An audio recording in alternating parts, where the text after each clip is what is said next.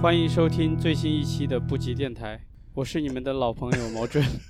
我是刘震，我是潘雨辰，今天的神秘嘉宾，神秘嘉宾抢答了，已经。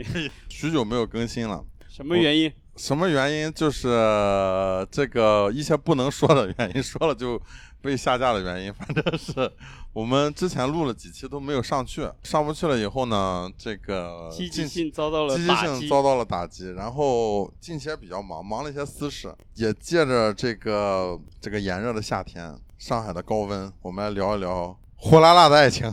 我们觉得就是以后我们就改聊这种什么爱情啊，我们一直都是聊这个，对，然后那种发不上去的东西，我们就我们再不聊了，不聊了我们改过自新了。重新做电台了。本期嘉宾是之前某一期嘉宾发哥的这个曾经的这个工作室伙伴，然后 被发哥无情的抛弃在了上海。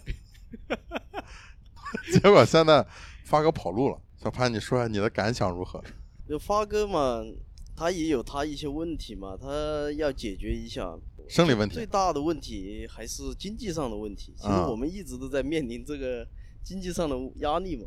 之前嘛，来到上海，在云南嘛，也是到了一个就是不知道怎么说哈，就是在云南瓶颈了。瓶颈期，像一也不是瓶颈期，它是一种我们感觉没有了出路的那种感觉嘛。嗯所以说，所以说我们在讨论要出来，然后后边儿开始想着去北京嘛，但是有朋友说是可以来朱家角先看看，嗯，所以说就这么就来到朱家角嘛。是前年，前年先来看了一下，后边儿就回去又决定了嘛，就所以说去年也就过来了，就这么过来的。来的时候倒是心里面想的哇，想的特别多啊，雄心壮志啊！雄心壮志的啊，想着可能来了之后情况会变得很好很多呀。你是疫情后来的还是疫情前？对我们其实那个时候已经疫情有了，二一年来的对吧？去年来的嘛，去年来的。就是21去年已经已经有疫情，已经去年那段时间，就是给所有人的感觉就是疫情已经过去了。其实我们想的时候，反正不管疫不疫情嘛，总是要出来嘛。你嗯等着这个，你哪等得了呢？就云南的盘子已经玩死了，嗯，对。要出去必须要出去闯荡一下，是吧？所以说我和发哥是这样这样想的。嗯，那现在发哥又跑回去了，你是怎么想？这个来的时候充满希望，然后嗯然后来了发现不是这么回事啊。你们然后人就很绝望，然后就是你们是怎么想？就是你们觉得你们比如说初来乍到，一到上海就能马上就风生水起，是怎么？呃哪里来的自信我我倒是我倒是没有像发哥这么想的这么嗯理想化哈，我会想着再怎么都要比在昆明好一些。那现在呢？你觉得现在其实差不多怎？么说呢？呃，除了没有卖画以外的，其他确实比昆明好很多。嗯那就行啊。嗯、除了没有卖画以外，嗯，昆明嘛真的是死水一潭了，因为在昆明能卖画画吗？？嗯、能也能，但是这机会非常非常的少。嗯。嗯，而且你会人陷入一种绝望之中，在昆明的那种没有土壤的感觉，就是在你想一下嘛，那种地方。那近期是不是特别好玩？随着你陷入了爱情的海洋，是不是心态上也发生了一些变化？不要脸还红。还行吧。然后现在 是不是发哥因为没有爱情的滋润，所以跑路了？发哥是在云南有爱情，哦在云南是为了爱情回去的，他可能、他也不是为了。他去年去年我们回去的时候啊，呃我十一月的时候回去过一趟嘛，他就是跟我那一次回去的。他回去的时候是确实是因为，呃，觉得太久没有和就是女朋友分开太久了，嗯然后他还去那边古镇里面买了一些东西嘛，给他哎呦女朋友买了一些这边的什么糕点，对，苗王还是浪漫。发哥那天我跟他视频了一下，啊他说我女朋友现在房租都不给我交了，这日子没法过了，我笑死。这个也是一个问题嘛，就是你长时间的像这样艺术家的生活都是反正很不稳定。发哥曾经还有过一段辉煌时期嘛，在嗯，对他有过辉煌时呃那个时候和现在这种对比太大了，他女朋友是经历过这个时期的，啊，可能是有一点接受不了啊。从前呢，那个哇这么牛逼，然后现在一下哇连房租都要我来交，然后还是有一点心里可心里面可能还是有点但这个我们要还是相信，就是发哥会从这个重新走向人生的巅峰的。发哥，我觉得发哥还是有潜力的。发哥还是有。潜力的。发哥的那个劲很足，就是发哥身上有一种怎么说，他那种气息哈，就是有股劲儿。就就是那天小仔过来到我们那上面去啊，他说是现在发哥搬走了哈，也，不是搬走了，就是发哥没来了，这些东西他的话也被我给他搬到里面去了嘛。但是那里面会有一种发哥存在过的气息，就是 这个虽然就是发哥牛逼的地方。看不见他的东西了，但是会有他的气息你息。知道就是你隐约的能看到有个人影在舞蹈。你知道在珠海角就是，呃，有很多人来，有很多人离开嘛。最多提起的离开过的两个人就是发哥和强子，就是我们时常会想念。因为我觉得他俩基本上就是一类人。然后说回小潘吧，小潘也是，老讲花哥去了。嗯、小潘，小潘是哪里首先是？非常优秀的，现在在珠三角的这个青年艺术家。你也是在云南读的油画系是吧？对我，我是有学绘画嘛。我小时候也画画，但是我小时候从来没有想过我后边会做个艺术家好像那你小时候想做什么？其实我要讲我小时候的话，我小时候很难说得清楚我想做什么，因为我嗯小时候我的那个我的出生环境来说，我来不及去想这些问题。你出生在什么环境里？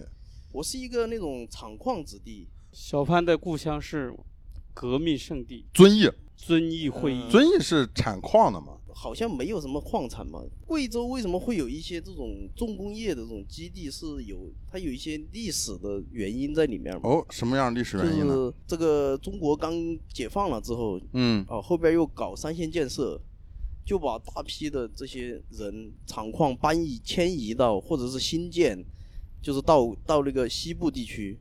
啊就我家里面的人嘛，就特别是我我外公外婆他们，就是我就是我妈他们这边的，他们都不是贵州人，那他们哪儿他？们是从我爸他们也不是贵州人，他们从哪儿来的？呃从广东，广东从广东这么，我外公他们是广东的，我爸他们是四川，这么我我爷爷他们四川的，嗯，这么，但是我爷爷他们也属于属属于还是属于西部地区啊，还还嗯不算很远，但是对我外公他们就很典型，就是他们那个时候就是把把你们就弄到这这些地方来，然后在那种新建那种大型的去搞建设，搞就是工业建设就是矿我们要要造原子弹，要搞什么，要搞那些啊，是吧？要哦原子弹是在你不家那边搞出来的吗我只是？这样形容哈，就是我那边那边就是把大炼钢铁嘛。啊，万一我们要打核，要要要有核战，要有这种要跟美帝决一死战了。对，要与美帝决一死战嘛。要有所以说就要有备无患，些，要要把这些重工业基地啊修在那种山区里面。山里面，对，嗯，修在山里面嘛，然后你好，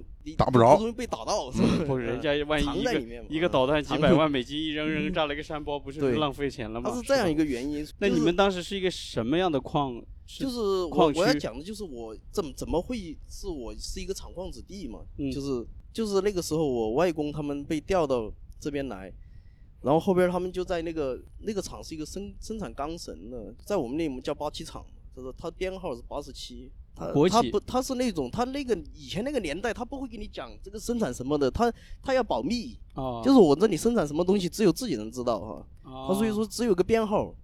嗯那你们哦那你们就是就是等于说在这个矿区里面，在这个厂里面，学校啊，对对医院啊，全部都有的，是不是？那个就是非常的大，那个朱家角古镇这么大，就是一个厂就这么大，就几万员工是吧？对对对，好几万人那那现在这个厂还在吗？现在在在的，现在也在的。因为我前一阵儿在 B 站上看了一个视频，就是说，就当年也有这种很多这种，因为一个企业过来，因为一个厂过来，然后建立这种小型城市，后来这个厂离开这个地方，有点变成那种鬼城的感觉。东北最多嘛。嗯嗯，那东东北北肯定多，东北多然后基地嘛我在云南那边也挺多。看我在西安，因为我去去过一个地方，我要去看一个摇滚音乐节，然后那天我们坐公交车去西安，有一个叫红旗厂，也是跟你说的一样，它有七八万员工。我们那个公交车就是一到一个红绿灯，突然间就停在那里，停了半个小时，因为他那个厂下班就有一堆交警过去，先把所有的车拦住，让他们厂区的人陆陆续续从那个门口先穿过这条马路，让他们先走。对对对，我看到那乌泱乌泱的人出来，就是也是类似我于这种。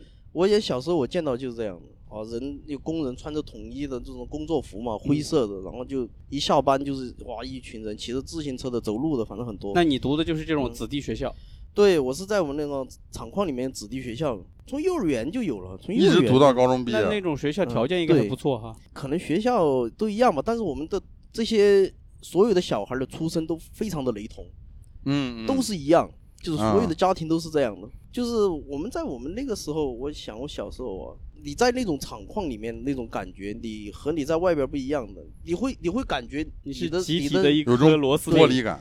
对对对，就是你说的那种，你你会你说你你你对未来的一个规划，就像刚才我们要要说的是这样一个问题嘛，你对未来很难有一个规划，你会觉得嗯我可能长大了有一天我也是一样的，这个我可厂里能因为我的父母都在那里面，你会觉得我在你可能上 小学、幼儿园的时候，你就一眼望到头了。你就会有这种感觉，你你会你会觉得你挣脱不出这个这个这个体系的，体系，嗯有时候你会感觉很绝望。我小时候，我妈带我去过他们厂矿里面嘛，就是就是他们车间里面，他们他我记得他是个二分厂，我记得以前是啊，我他们那个那个环节是做酸洗的，就是把那种把那种盘条就是什么，他们要做那个钢绳有一种原材料嘛，盘条要把它放到那个酸池里面去洗。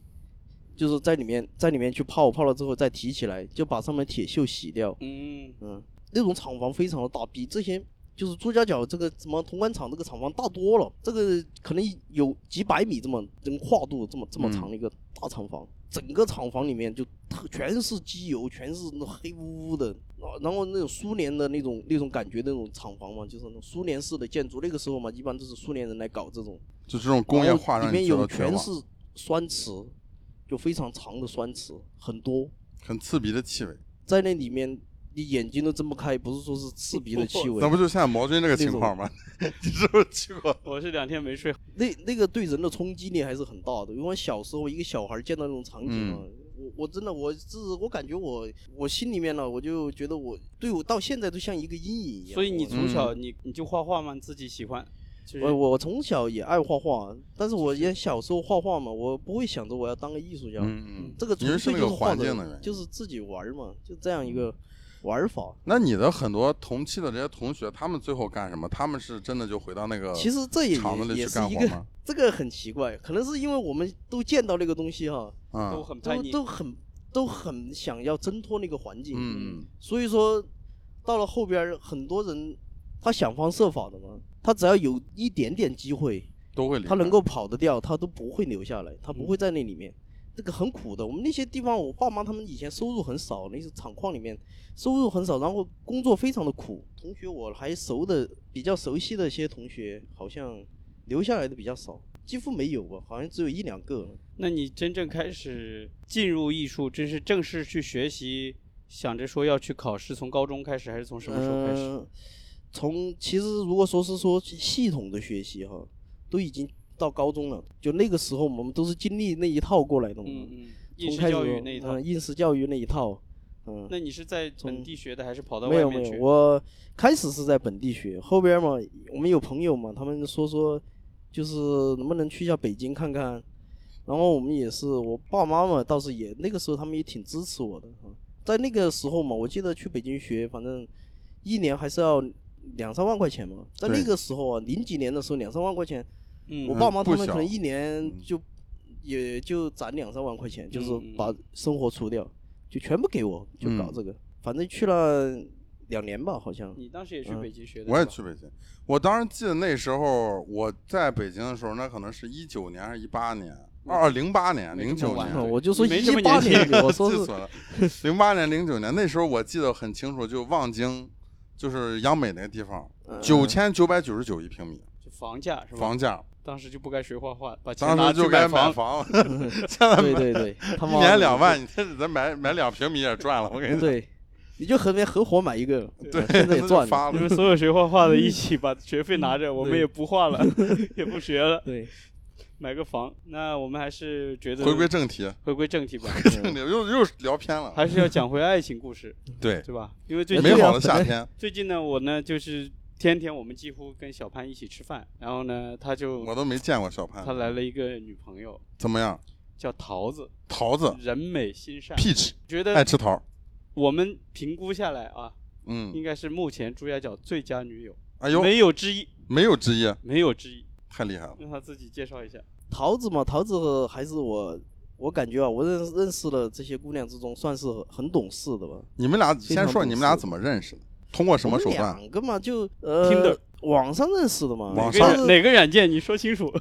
哎呀，这个，这这哪个软件就不说，反正就就这么多软件嘛，总有就都可以这个这个东西它是一个随缘的嘛，随缘缘啊分，随缘的哈。嗯，就这么认识了，认识了嗯之后，你刚开始嘛也随便聊聊，然后也没怎么聊太多，后边嘛，慢慢的嘛，老是他有一些问我问我一些问题嘛，我就回答一下，然后什么问题？熟起来，这两个人很聊得来呗。嗯、后后边就呃感觉挺聊得来的，然后后边嗯、他也到我们老家是一个地方的，啊，就是这这个还还挺有缘分这一。都是贵州的，都是贵州的，对，嗯。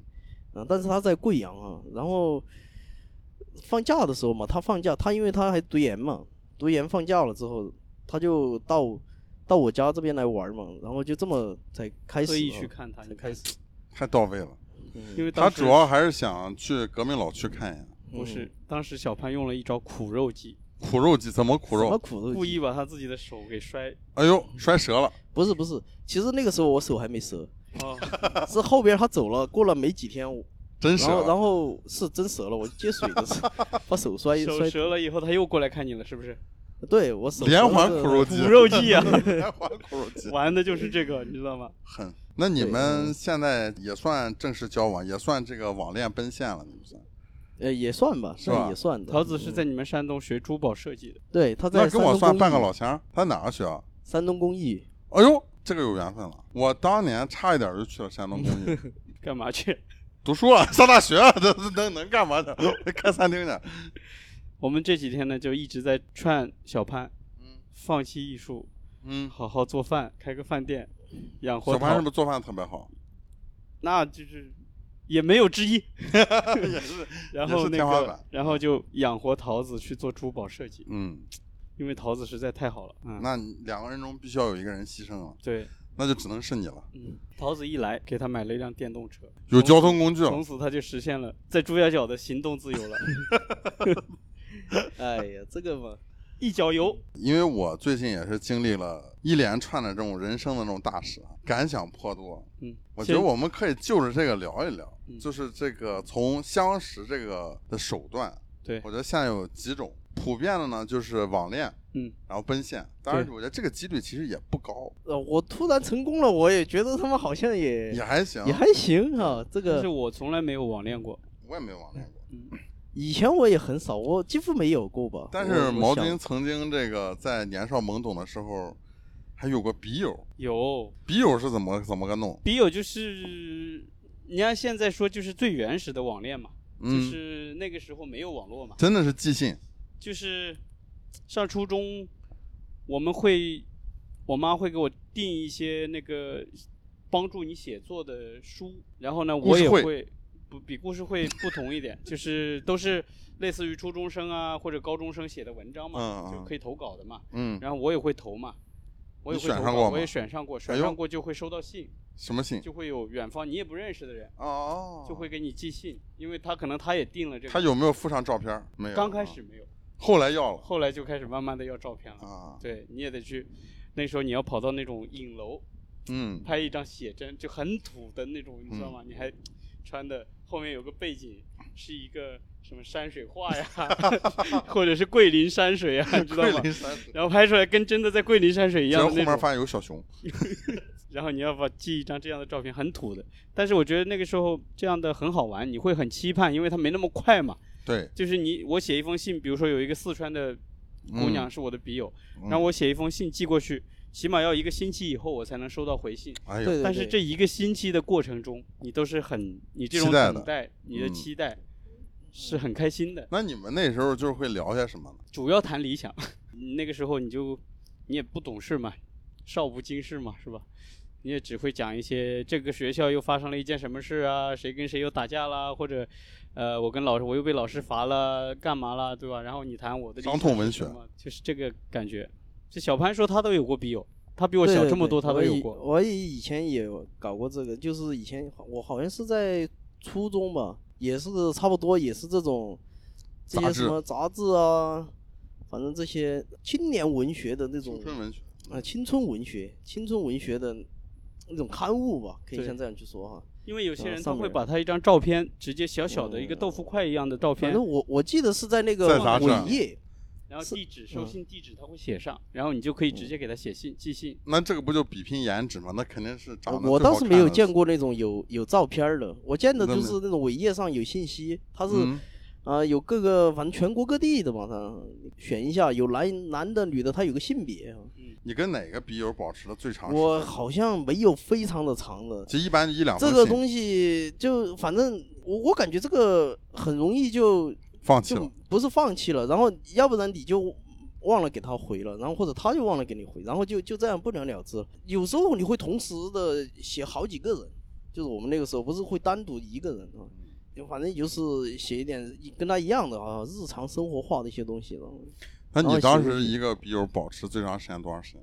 保持了一年吧。一年。啊我初一的一个，我能够达到两个月不错了。我初一的一个，你这现在就叫渣男。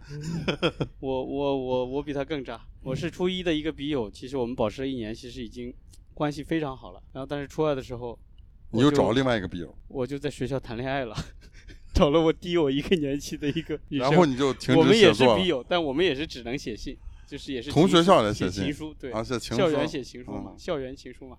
我还找我还不敢去递，我还嗯得找我一个好朋友，你去帮我递给他。强子，嗯不是强子，强子跟我不是 不是同学。反正我觉得那个年代还挺好玩的吧，挺挺单纯的。嗯你现在你看，我连你让我拿个笔写封信，我都还得去查手机那个字怎么写，就好多因为现字都不会在太方。便了，现嗯在的你你说你像我们工具很发达嘛，和那个年代那个时候要要写信很正常。你现在联系是方便，但是快乐并没有加倍哈。嗯，就是你的快感啊，你的现啊现在嘛就是迅速的哈就可以认识一个人，然后迅速的忘掉一个人，啊，很容易的。还是说说你相亲这件事吧。我觉得你这个是现在最值得参考的，是吧？给一些想结婚、想奔现、想脱单的人最好的启示。我觉得相亲这个事儿呢，就是因为相亲平台有很多嘛，嗯，我我不敢斗胆的去劝大家对相亲，因为最近不是那个是是什么一个网站什么世纪什么家园，世纪家园不出事儿了吗？跑路了吗？但我觉得整体上来说，如果说以这个结婚为目的的话，我觉得相亲相对来说是个靠谱的。它是个靠谱的事儿，但我觉得它靠谱呢，并不是说它多浪漫或者怎么样。我觉得本质上它是一个特别市场经济行为的这么一个东西，就它讲究的就是对等、公平，公平。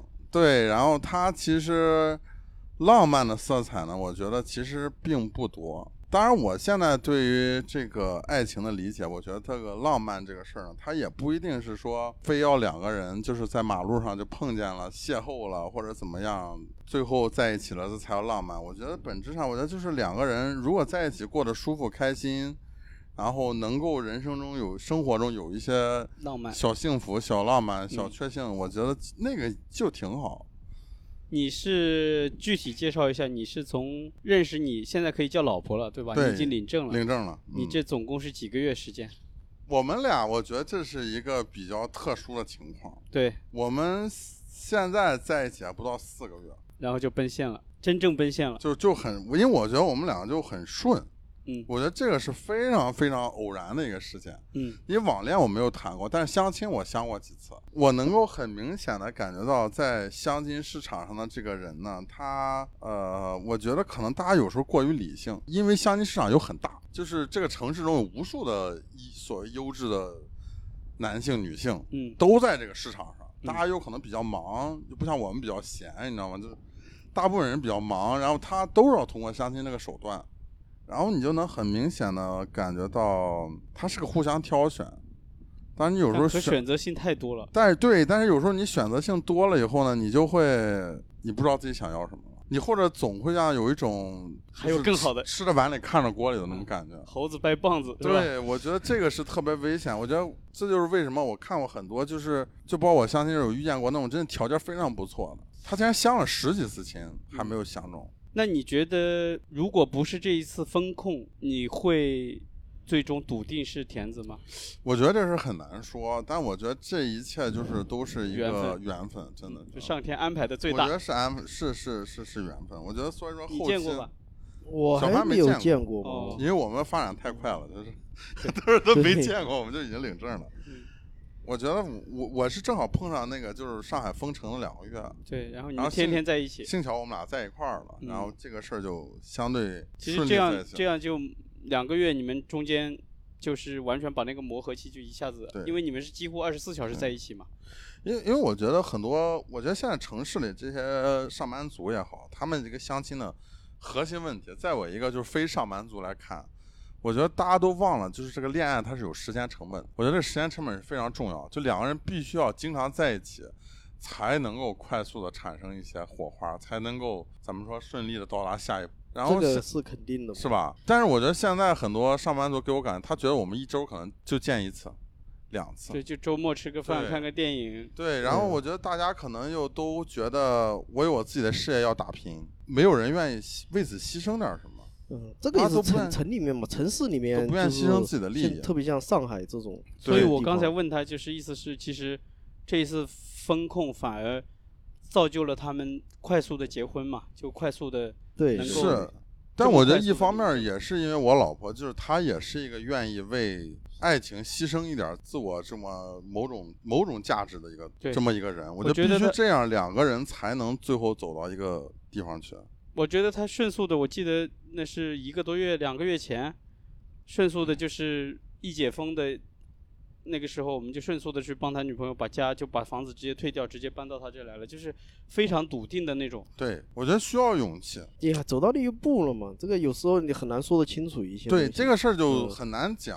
就是我，我现在就觉得很多人，也许他真的就就有的人他他要很长很长时间，他也走不到这一步。那有的节奏，我觉得两个人嗯那个节节奏一下要统一。嗯，对他跟桃子节奏也很好的，我觉得非常看好你。节奏要目前来说还是我感觉挺好的，嗯，嗯，嗯，应该不因为会有太大问题吧。你们你们其实，在学都是学艺术的嘛，然后嗯这一方面，首先很多东西都是能能聊到一块去嘛，然后也他也理解你的一些呃生活方式啊，他完全理解你。你说你现在去找一个上班族的，他不一定理解你的生活方式的。呃，肯定是不能理解的。我想我怎么这种艺术家这种无生活方所事事真的一天天的，对于一个上班的人，他真的太可怕了。你像这样过日子，这个还是很当然主要还是你做饭做的好吃。我问过桃子了，主要是为了吃。但我觉得就是本质上，我觉得寻求一个稳定的伴侣啊，然后包括结婚这事儿，其实就是要为人生提供一点儿就是这种确定性，一点儿安全感。哎，你领完证和你没领证之前，你的心情有什么特别大的变化没有？我觉得我唯一想明白的一个道理就是，我觉得之前为什么我谈过一些，就是也有一段时间，但是没有领证。我觉得其实就可能也是就是还没你爱没爱到那个份儿上。你有时候到那个份儿上，你也可能第二天就去把证领。嗯你，很多时候两人在一块儿，我觉得拖很长时间没有领证，或者没有到达一个什么阶段。当然，有些人那么相处也很好，但我觉得我应该我不是那种人。但我觉得可能就是你没到那个点儿，你再往后，你可能时间拖越久，这个事儿越难成了。嗯，对，我觉得其实这个有时候应该还是一个自然而然的事情，就有时候是我们自己把这个事情想的太复杂了，，对，其实没有这么复杂，其实很多人结婚，嗯有的人会考虑很多，比如说我现在条件不够，对对对或者我钱没有钱，我们没有什么这个那个，其实都是、呃，都不是这个你真在自己正的原因自己找都不是理由都不是理由出来。其实我觉得，你像你们也知道，我现在是处于一个就是相当于事业的一个低谷，但是田子也但是其实义没无反顾嫁给他义无反顾，而且我也义无反顾，我也没有考虑过说现在就是说各方面原因啊什么。其实你真的不用考虑那么多。这个嘛，有时候你现在来看，就我们在好多时候，就像刚才毛军说的这个问题啊，嗯、我们老是要去想很多的问题，要想我们要把这个那什么什么问题解决了之后，要形成一个很稳定的一个状态，然后我们再去考虑这个东西。嗯，其实好多时候就把这个东西，你真的有可能你真的有一天你你的情况解决了，可能你那个时候的的，你的状态，你的所有的东西可能也在发生改变，就是有可能就会发生一些一些新的情况啊，嗯一些你无法预料的东西反正你又会找新的理由。嗯是对，然后你如果你不够爱的话，是吧？如果够爱的话，没有理由，明天就去领证。人生就是结婚这个事儿是个挺大的事儿，嗯，我挺把它当个大事儿、正事儿来办的。肯定，我第一次见你紧张就是求婚那天晚上，对话都不会说了，平时都是嘴利索的不行。那天求婚关键，时候人紧张，这个那天求婚你们们没来玩，这个显得真实嘛。其实真的很好玩。那嗯天我们笑死了。其实我觉得一个人紧张的时候哈，就是他最真实的时候，他在有顾虑，他他就是我觉得你紧张到一定程度，你都会有生理反应。对就那天我都开始干呕，就想吐，紧张到一个状态，几乎人生中没有那么一个状态。我记得我上次有那个状态是艺考的时候，我记得很清楚，就是当时在大连考那个鲁迅美院大连分院，然后当时就是在酒店，因为太紧张直接吐了，所以没考上呀。没考上。但这一次不一样，成功了。这一次成功了，对，我就觉得反正我正跟你讲一下他那天求婚的那个过程，我都快笑死了。他呢，提前两天天天把他女朋友支出去，说你今天快去带带你妈去哪里逛，然后第二天又说你去七宝给我买必胜客。他女朋友赛百位，三百位啊，然后太不赛百位。寻常了，是吧然后他？女朋友其实早就感觉到了，他还以为瞒着他不知道。这个是我觉得其实我保密工作做的不错，嗯但是是我敬爱的丈母娘可能某种情况下说漏嘴了，啊，等于说他提前已经，但是我觉得女她生有预感，哎，但我觉得女生是有预感的，你她有预不可能感，对。你前一天不知他，就是你不要连续两天知他走，你可能第二天我为什么？是因为我女我老婆是很久之前考到驾照，但是她一直没有开车。然后她上班又比较远，就必须开车去。就是我就说你自己要马上要上路了，我马上我平时陪着她嘛。啊，我说早晚有一天你要自己开，我不可能一陪你一辈子，对吧？你要自己出去练练车去你要自己出去，你要自己开车出去转转去，练一练，找找手感。嗯，我是以这个理由把它给支开了。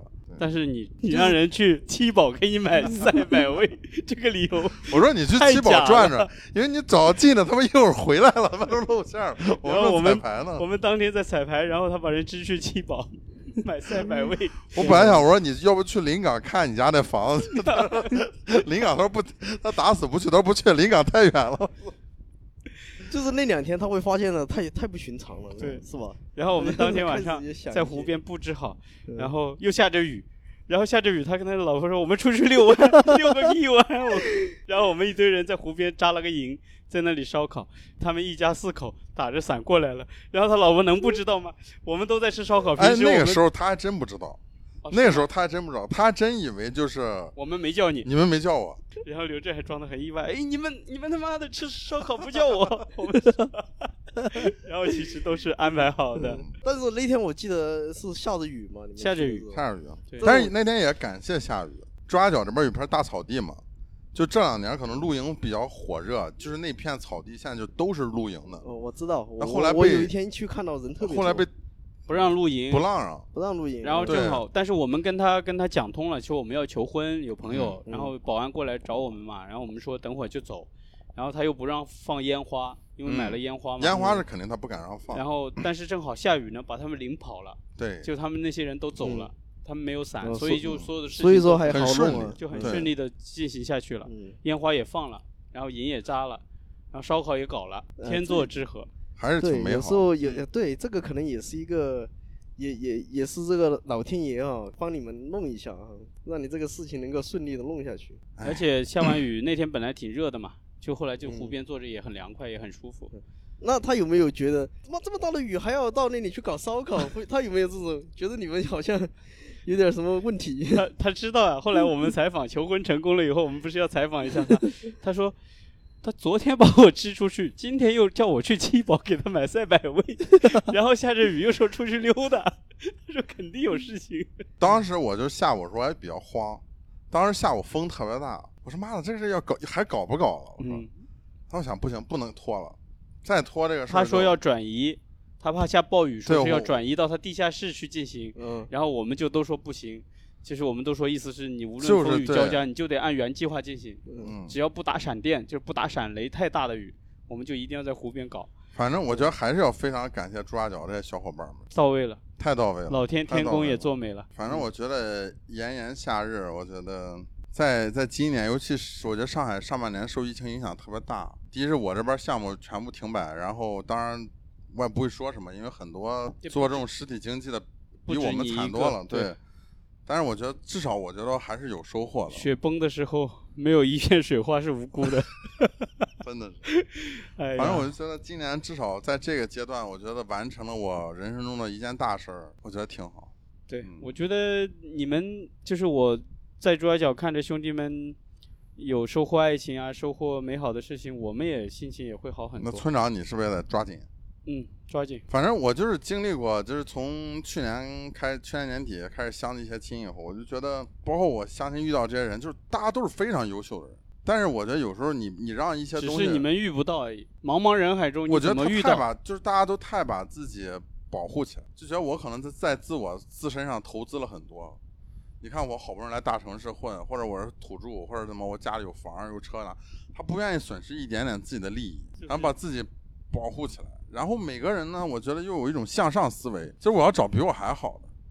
对我都已经这样了，哎，我要找一个比我更牛逼的，我才不辜负我自己对自己的这些投资啊，这些努力啊。我觉得，但凡你陷入这么一个思维以后呢，我觉得就就看似有很多选择，本来是一个理性的一个东西嘛，然后我们不能太理性用感性的这呃用一种，它是一个感性的东西，对，它本来是一个感性的东西，被我们用理性的东西去分析它了，然后它就变得困难起来。是生活年代不一样了吧？我觉得当下的这种现代生活，当然你你没有你没有理性，你完全凭感性，你说你到时候真的这个事情也做下去，也不一定是愉快的一件事情。但是我觉得就多多少少就是我们这个年龄啊，三十出头，嗯，我觉得你应该去恋爱。当然，你搞事业也很重要，但是我觉得如果你想要最后有一个结果的话，你应该勇敢去恋爱，我在啊，而不是我不是说你，而不是说你把自己保护起来，嗯，就是怕被伤害。因为因为有些人就是我觉得现在有些人，尤其是城市上班族的啊，我不说我们这些闲人，可能还时间闲的时间多一点，你对于想去恋爱的这个冲动还足一点，想去认识一些人对对新的人。但是城里上班的，我认识一些好多朋友，我理解。呃，单身的，他第累一三十多岁，嗯他第一他很累，第二是他已经没有那种再去认识新朋友的，就是我主动去认识很多新的，比如说我想脱单，然后我不停的去酒吧、夜店去嗯泡吧，或者去什么地方认识一个妹子，认识一个什么，嗯，就是都没有那种激情了。大家太怕这个试错成本了。对，就是你觉得你觉得我今天晚上本来回家休息一下，明天还要上一嗯天班，很辛苦。对呀、然后我呢，结果我又要去，结果我还不一定能碰上，就是说可能我我我给我的感觉就是职场上的人，他很容易陷入一种惯性。你的状态调整到一个状一一一种状态之中之后，其实他是没有什么难度的。对你知道天天像这样，你就不会觉得。但是我觉得就是因为他们这种强，这种职场上这种强大的惯性啊，就是让他很难做一些破格的事儿。对破他穿的事儿不想再去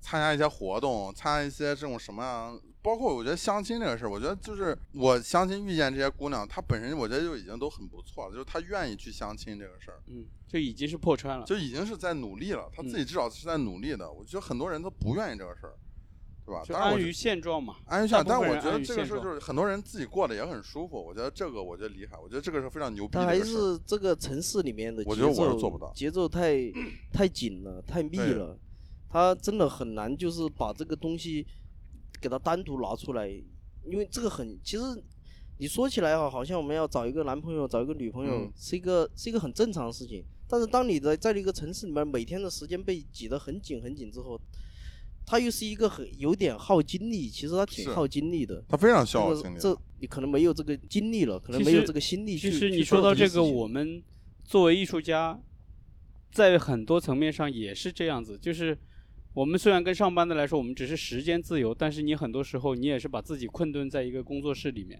就是你在，比如说你哪怕你工作室有四百平米，你每天其实你就是在工作室里面干活、画画或者做装置，不管你做什么，对，但是你其实。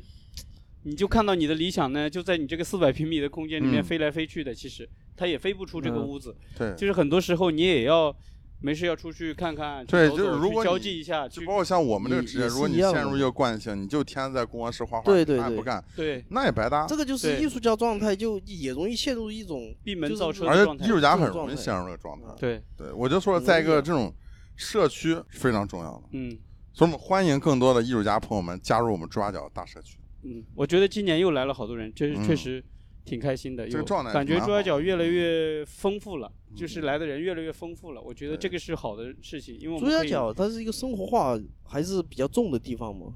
大家来了之后，你不会有一种感觉啊，我必须要完成一个什么东西，有个目的性啊，大家不会有这种很强烈的这种这种意愿在里面。我们来了之后，很生活化的那种感觉，要有很舒服机的发展。而且还要多样性一点。就是我们不要只是跟咱们艺术圈的朋友打交道，我们其实很多时候要去多跟各种各样的人打交道。所指的这个朱家角这个圈子，它就不是不仅只有艺术家，对，艺术家只是里面的一部分，嗯，还有我们伟大的云姐啊，江湖儿女，真的是个很江湖的地方。嗯，因为你疫情封控，其实你正好躲过，你没在这边嘛。我我想说一下这个，啊、他是啊、想说一下这个，他是疫情封控的时候，六月刚解封，第二天他就跑回来了。对对对你为什么刚解封了就跑回来？就是上海在封之前我回家了嘛，我过年嘛，过年回去了，回去了之后，其实我后边儿我本来计划是回去两个星期，我就我就再过来，先回去三个月，结果回去了将近四个月，将近四个月。一个是就是我过年那几天就手就摔断了，你你手摔断了先说，你还没说你为什么摔断了？接水啊，我去接水滑哦了，滑倒了，然后手手撑了一下，骨折了，撑撑下去之后，它反反就是这种反关节这这种耻骨骨突啊骨骨折，现在没事儿嗯，现在还行吧，现在但这只手嗯感觉没以前有力，可能还在恢复嘛。当时是他说是要就是一个月拆石膏哈，嗯，我想我拆了石膏我就马上回上海，结果就是过去了十多天之后，上海就 就封城。封封城，那个时候开始要说封城，我就跟我妈说，我说我干脆上回上海去拆石膏算了，我是这样讲的。我说万一我回不去啊，我妈说这要封城了你还回去，你不会很糟糕吗？其实我那个时候我就挺想回来的，因为我觉得我我想经历一下一种就是我的生活一下被控制住，对，不能不能出门，不能像这样的一个一一种状态，我还马上就买票，我买了机票，买了高铁票，都买过，都全部被取消，嗯，没有办法，来不了。就中途我还买过，都来不了，我的手都已经石膏拆了，我都还买过。我挺想，就是很多朋友给我发微信嘛，给我讲啊、他们整天过什么样的日子，你很啊羡慕，很很，我不羡慕，不是肯定不会羡慕的，这个东西有什么好羡慕？你是想体验一下。嗯，我想体验一下，我知道我来了之后会肯定会很痛苦的，是个蛮有意思的体验。嗯。嗯，但是我觉得啊，我们做你们做艺术嘛，你肯定要去体验一下这种时代这种真的是大的时代的哎这种哎，给你的这种我觉得他感觉是不是？对嗯。在这个里面，你是其中一份子，你去感受它，对对对，对，然后你就你能够在这个在这么多年了、就是就是疫情好几年了嘛，嗯，这种最就是把你最一下艰难的时把最极端的你把你情况下把你搅在这个最中心的时候，嗯，嗯，就其实我们一直都没有被搅到最中心的时候嘛，没有没有，但是就今年，哦，一下就把你搅到最中间，你就会去体会这种疫情真正这种疫情防控给你带来的这种心理变化和，人的这种状态和你的这种冲击啊，对，那种嗯东西，我其实我觉得说得很对挺这个说得想要一下这特别好种感觉的。嗯因为我当时在这里的时候，我也是嗯。封起来的时候，我觉得我画了几张画，我到现在我都觉得那几张画当时是跟我原来的是有一点不一样的，就是你心情是有变化的，就是当你在一个这种大时代、大背景下的一个情况下，我觉得尤其他对于我们这一代人来说是第一次这么经历嗯，这么一个这个这个事情肯定是一辈子你会记嗯住的，这个是你忘不掉的一段经历的。它而且它会影响你的，会的它会对你产生影响。嗯对，反正我也是疫情期间，我觉得一下就把我生活整个给抽出真空了。就我觉得在那么一个真空的环境下，你生活就很简很纯粹，就特别开心。我现在其实回想那时候，我觉得我是特别开心的。我我，而且我觉得我人变得勤劳很多了。我之前嗯就是没有风控之前，我觉得我的生活其实很不健康，就是我是吃饭我都是外卖，就是天天就是对我也是，呃跑到外面去随便吃碗面就跑回来了。我就是这两个月给我养成了一个习惯，就是我很爱自己做饭吃，嗯就是我觉得确实比外面好吃，还便宜，还其实这个又回到刚才讲的，其实我们有个惯性，对。当你形成这个惯性，你会觉得做饭也很简单嘛，是吧？对对对，一下就就是可以一下子。又把你嗯拉回到，就是我们生活可以更简单一些，嗯对对对就是更简单其。实我们从这里走过去，走到面馆吃个面条，花费的精力其实跟你做饭好像时间呢、精力差不多的。那可能嗯嗯自己做一顿饭花的精力还要更多一点，嗯还要更那个一点。但是你后会发现，我现在就不爱叫外卖了，我也不去出去吃了，嗯我基本上中午，你像这么热的天，我也是自己做一点。确实是这样。我觉得就是我丈母娘在的时候，我其实那段时间幸福封城期间吃的是我人生中吃的最好的一段阶段，但是我没有长胖，不，因为你吃的那个干净了，比外啊比外卖肯定啊那个油啊什么相对对都要好一点儿。是我你其实我觉得外边馆子嘛，他都是吃的完全没有我平时比我平时要多。嗯就平时外卖，你其实你点一个套餐，你吃饱就拉倒了。